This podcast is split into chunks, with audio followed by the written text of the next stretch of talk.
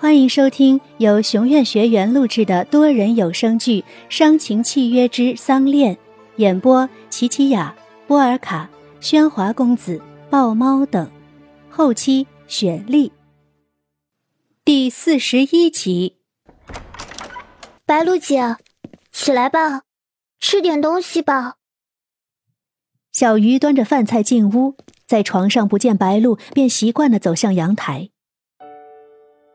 白露姐，就知道你在这里。这几天，白露睡醒后就坐在阳台，因为这里可以看见正宅大门。她一直在等燕浩回来。白露姐，我看还是打电话叫郑延浩回来趟吧。不，小鱼，听姐的话，别打扰他工作，等他忙完了就会回来的。那你多少吃点吧。搁着吧，等会儿我就吃。小鱼端着饭菜走向茶几，可上面还留着一份丝毫没有动过的午饭。这已经是第三天，除了早餐，小鱼能勉强让他喝下几口清粥外，白露就米水不进的在阳台里一等就是一整天。佑天就站在门口，看着小鱼将冰冷的午饭端出，心中既担心又无奈。又等来了夜黑，一丝凉风吹散了白露的发，他的眼神空洞的望着远方，夜月下隐约的能看见那座摩天轮。自从那次大火后，摩天轮就停运了。白露的腿虽然好了，但身边已无人会陪他再去坐那摩天轮。朦胧月夜，寂寞的连颗星星也没有。只有那座摩天轮陪着白鹿疲惫的睡下。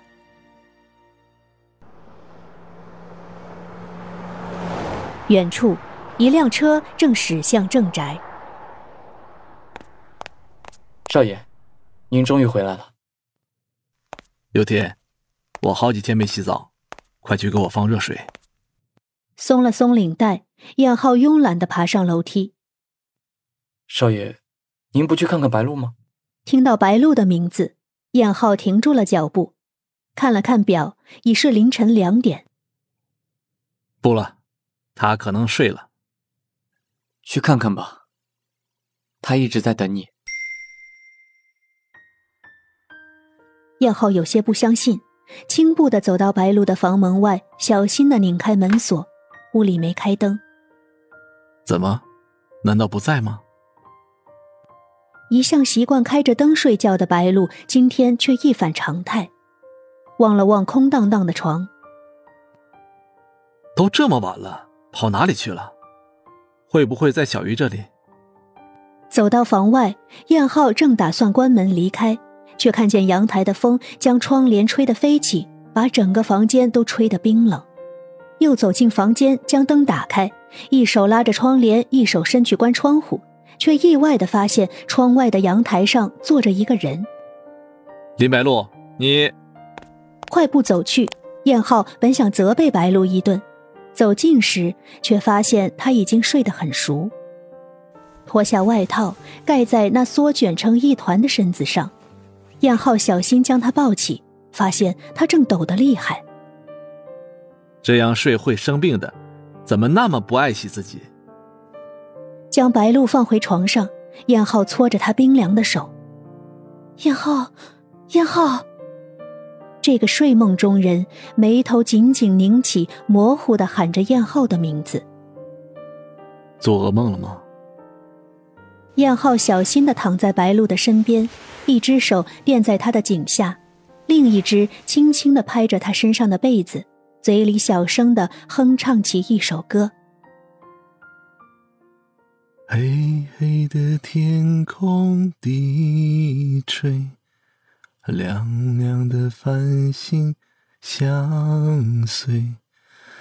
虫儿飞，虫儿飞，你在思念谁？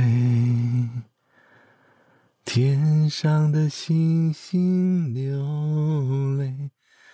地上的玫瑰枯在这样的歌声下，怀里的人渐渐舒开了眉头，时不时会露出一米淡淡的笑。只要有你陪。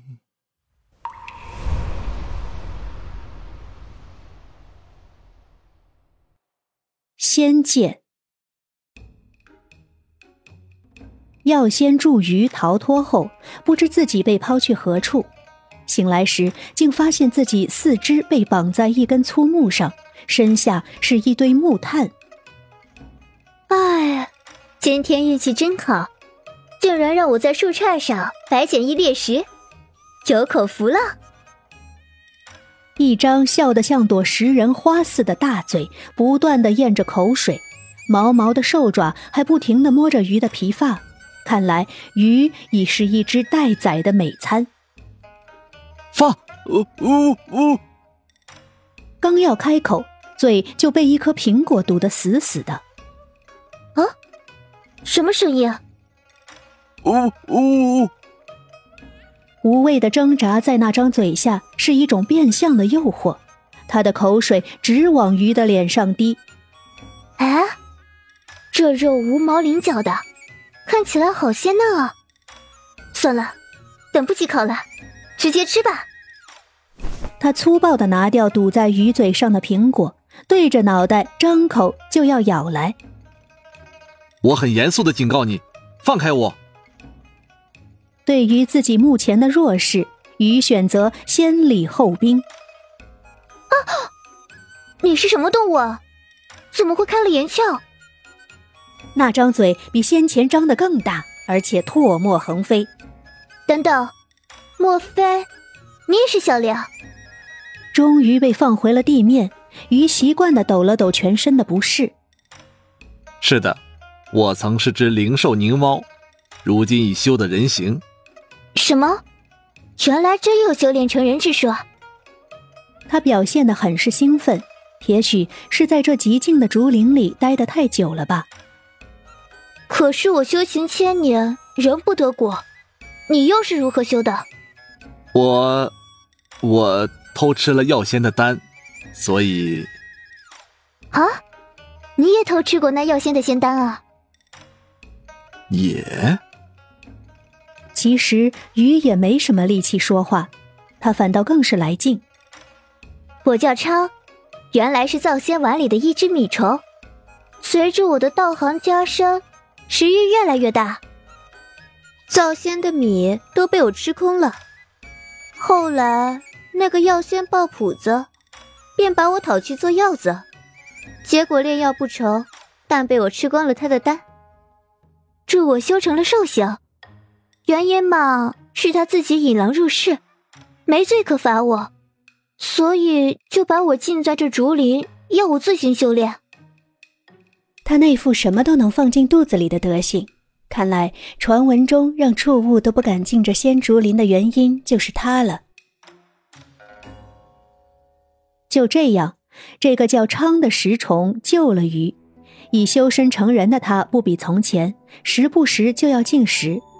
若不是昌一直用甘露和他的灵气支撑着鱼，恐怕他早已饿死在这仙林之中。鱼不想死，他还牵挂着桑。一日，昌被仙母招去，于好是担心，生怕因为自己而连累了昌。但昌回来后，竟给了于一个天大的惊喜。真的吗？仙母派你去守仙明湖？你再说一遍，你确定是仙明湖？